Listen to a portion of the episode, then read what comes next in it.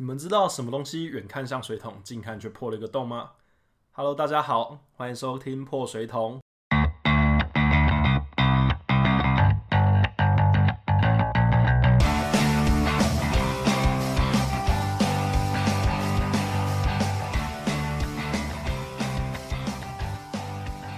我是娜娜，我是 KK。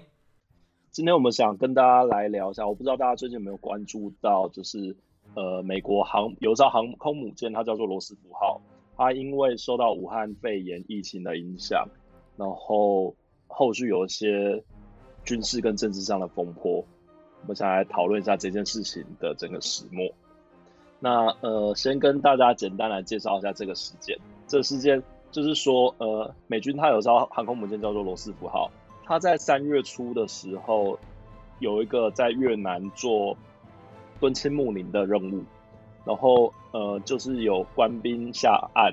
那那时候因为 WHO 跟越南政府对于疫情的通报都不是这么的明确透明，所以后来他们上回船上之后，这个任务结束之后，就是他们的舰上开始逐渐有武汉肺炎的疫情扩散，一直到上个礼拜。四月初的时候，呃，舰上已经有将近两百个官兵感染武汉肺炎。那舰长克罗希尔上校他就是写了一封长达四页的，那叫什么信？警告信？警告信吗？求救吧？澄清书？会觉得算求救？哦，就是写了漏漏等的一封求救信，然后披露给军方的高层。那这封信也被外泄给媒体，等于说就是呃，我那时候第一次看到这个新闻的时候，我是在 PTT 八卦版看到，他们就是八卦说罗斯福号航母写了的舰长写了一封求救信，长达四页这样子。那时候还没有其他他们军方的消息，等于说就是这个事情是直接被媒体爆出来。那虽然之后。美国军方就是海军，他们迅速的安排罗斯福号靠岸在关岛的海军基地，要提供救治。不过，这个上校舰长他就被拔关了，就是被解职，解除航母舰长职位。是先拔关还是先确定先靠岸的吗？是先靠岸？我不知道哎，因为这件事情是在。呃，部长的说法跟上校的说法是不一致的，就是我们不知道确切到底是现在跟关岛协调说已经要靠岸了，然后上校发信，还是说呃还没有？是因为上校发发信，指确实靠岸，有船舰靠岸这个事实之后把关。哦，所以他在关岛上岸。对他，他那应该在对啊，他下船就在关岛下船啊。哦，应该这样说，就是他真的是有心想要向上呈报，然后不想要对外张扬的话，应该是办得到的。部长在上校被把关之后，他有上传说，不知道上校是太天真还是太愚蠢，才做出了这样的决定。然后那时候就被。舰上的官兵怒嘘，就说换了 fuck，对，然后录音又被泄露，然后又觉得军纪不良，然后又更生气，部长又更生气了。其实，呃，这个上校舰长他刚被拔关，他下船的时候，呃，网上有个影片，就是全舰的官兵是在船上为他欢呼声援，就是他他们官兵认为说他解救了这艘船。上官兵的生命哦，你看到他们影片是长那样哦，因为我看到影片是官兵都聚在他身边，我想干这就群聚啊，谁管谁在？我看到 我看到的是舰长已经下船，然后走向一台就是军方的车子，然后那个影片是拍船上的官兵，就是一起为他鼓掌欢呼这样子，一起就是喊他的名字啊，然后就是看到他上了那个军方的接驳车这样子。哦，我觉得就是。嗯，因为就国防部而言，舰长的做法是，他他他是可以网上呈报的，可是他却直接发信给二十个单位。目前我们不知道二十个单位是哪二十个，然后也有，嗯，比较中中立的说法就是，他没有发信给媒体，是被泄露出去的。然后到底是哪一个单位？就是这封信是从哪里被泄露给媒体？目前还在调查中。嗯，然后前部长现在已经是前部长了。前部长的说法是，他原本是代理部长，然后现在是前代理部长。就是因为因为大家其实都很支持那个上校，所以他就辞职了。这样，呃，部长就辞职了这样子。然后部长那时候的说法是，因为这封信没有加密，所以就直接被泄露，就是有办法泄露出去。好，其实我不知道美国他们军方的运作是这样，可是我觉得应该是大同小异。以我们中华民国的国军来讲。就是有所谓的军网跟民网，那军网的跟民网是完全不能互通的，就是它是属于军方内部的内网。你任何的资料存取，就是包括像是呃随身碟，你插进去军网的电脑里面，它也会马上跳那种警示的视窗出来说，哦，你治安违规这样子。所以基本上军网的资讯，就是这种军中的讯息是非常机密性。那邮件当然也不可能说这么随意就可以往外流出，所以呃，到底是怎么流出的，这一点是有蛮大的争议。好，那呃，其实这整件事情，它不光是我们表面上看到舰长被拔掉这么简单，它它整体来讲影响到了整个亚太的，就是它整体影响到美军在亚太的战略。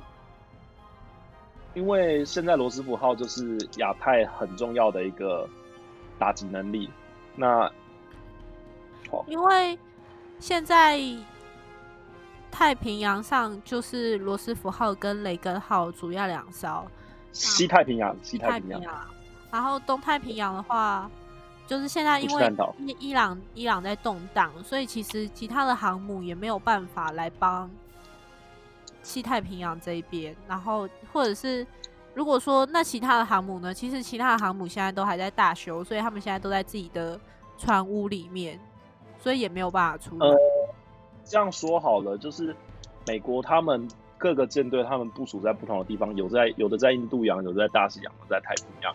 那目前罗斯福号它的任务就是代替在横须贺港整修的雷根号来维持。印太地区的美国的军事利益，所以它等于是美军在西太平洋非常重要的一个战略据点。所以今天，呃，一旦这样直接对外披露说，我美军在这边的这个重点没有战斗力，那整个西太平洋地区的军事布局可能会有很大的变动。就今天，现在就等于是空出来的。那我自己觉得话，其实这件事情对台湾影响很大，是因为现在台湾等于是一个没有美国保护的状态下。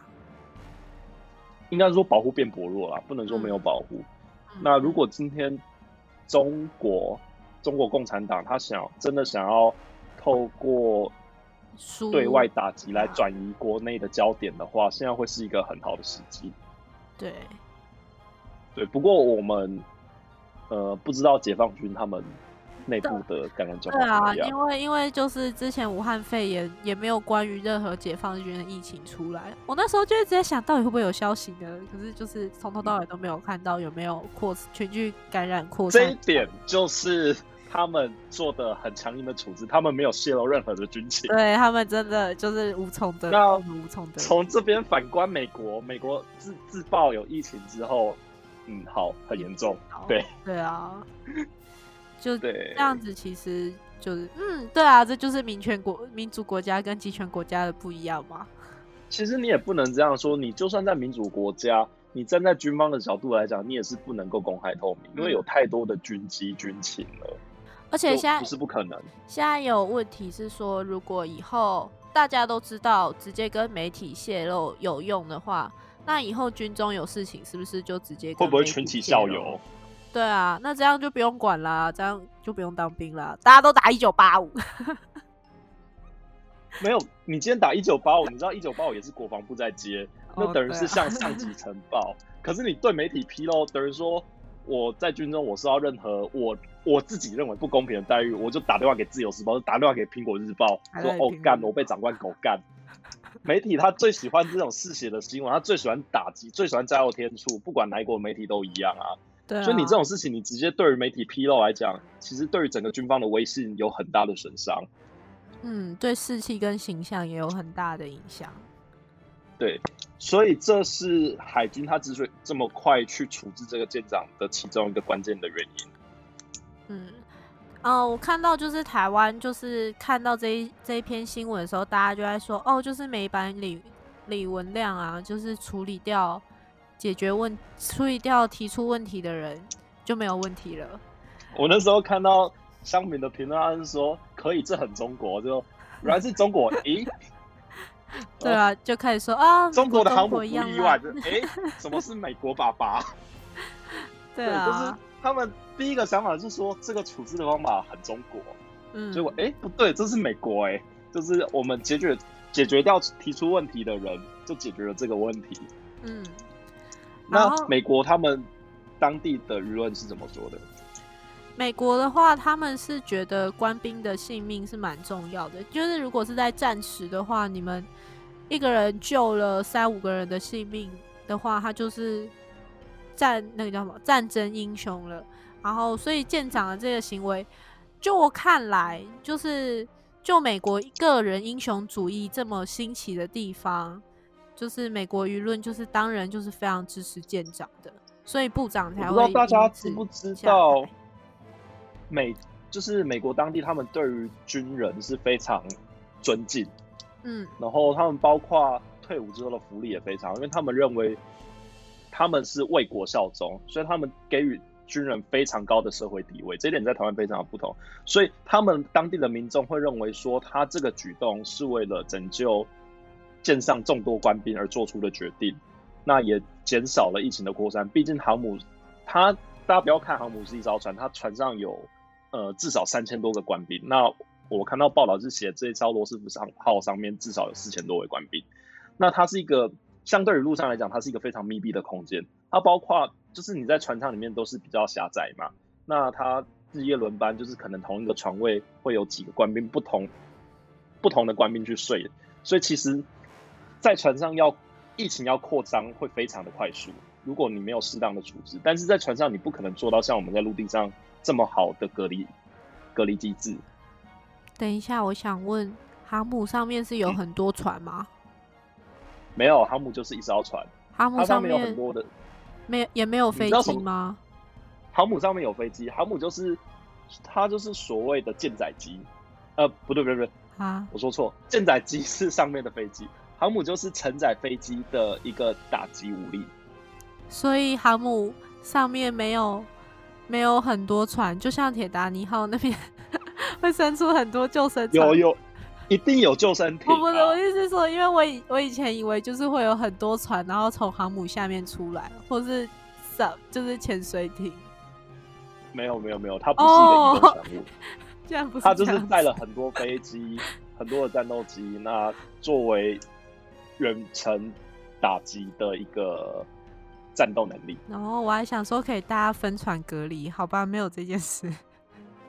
就你再怎么分，也不可能把四千多个官兵全部分开来啊，就会变成钻石公主号军方版。其实它已经有点像是钻石公主号军方版了，可是它的状况如果不好好处理的话，会扩大的更严重。嗯，对，所以那现在海军他们有个说法是说，在舰长他。发出这封求救信之前，其实他们已经尽全力在协调关岛基地的人员、医护人员，然后跟关岛当地政府协调，不顾当地居民的反对，已经准备要把这艘船靠岸到关岛。不过在正式这在这个动作正式实施之前，舰长就把这封信发出来了。这是海军部长的讲法啦，我们并不知道。对，这是海军部长的讲法。那我不知道他是事后这样讲还是怎样。可是我看完的时候，我也觉得他讲的蛮合理的。就是如果他真的是有作为的话，那他这个讲法是很合理的。对啊，因为这样子的话，就好像他把自己塑造成劣势，然后其他人好柯文哲哦，不是，就是他把自己塑造成劣势，然后弃其他人的努力而不顾。我个人是宁愿相信他可能是心急了，就是一时心急，然后没有没有好好适当去处置这个事情。对啊，就我看来的话，他可能、我还是相信他是他是为了船上官兵的健康着想，嗯，可是他的处置方式可能不是这么的恰当。就我看来的话，可能就是没有想到大局吧，就是整个战略的部署。但是我不相信，身为一个航空母舰的舰长会不了解战略的重要性。应该是说，跟很多欧美人一样，他们并没有经历过传染病的这样子的袭击，所以他们就是被 freak out 了，就是他们就是被吓到了而已。他们可能也没有经历过传染病的相关训练。是，呃，可能有一些疾病防疫的基础训练，但是没有想到这次这疫情会扩散的这么快、这么严重，嗯传染力这么强，致死率那么高。嗯，对啊，我觉得可能就只是这样子而已。嗯哼，嗯哼，我们来讲一下川普对于这次这次的 反应。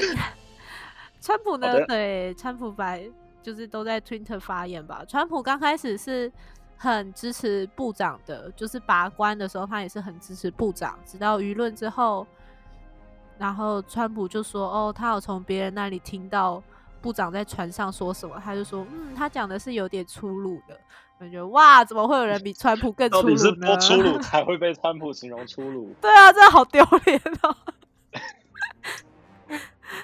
对，然后后来这个舰长他下船之后，他也被确诊武汉肺炎了，所以他就成为美国四十万分之一。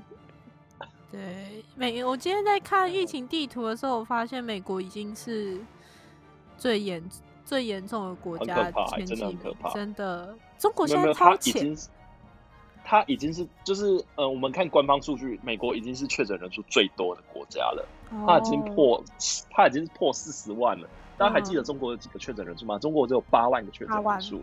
嗯，虽然不知官道真的，不过好，我们不。去探讨真假，对没有办法无法无从得知，对啊，所以就不去讨论它。那我们从账面数据看起来，美国已经是全世界最严重的国家了，目前。嗯。然后纽约也蛮指控的。世界强国会不会就此换成中国？因为中国最近是真的蛮努力在塑造他们在国际上面的形象啦。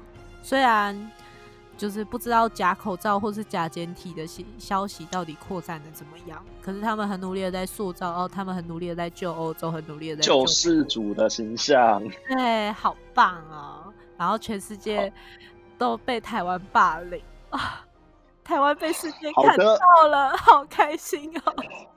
好的，中共武汉肺炎 这件事情，就是我们今天想要跟大家分享，就是关于罗斯福号航空母舰的事情。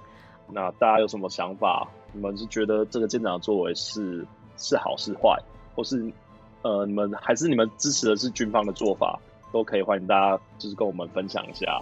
大家可以到那如果 IG 找我们哦，啊，如果有讲错什么的话，也可以纠正我们。更正一下。对啊，对，毕竟我们都不是军方专业，我我也只当了一年的兵，我还是空军。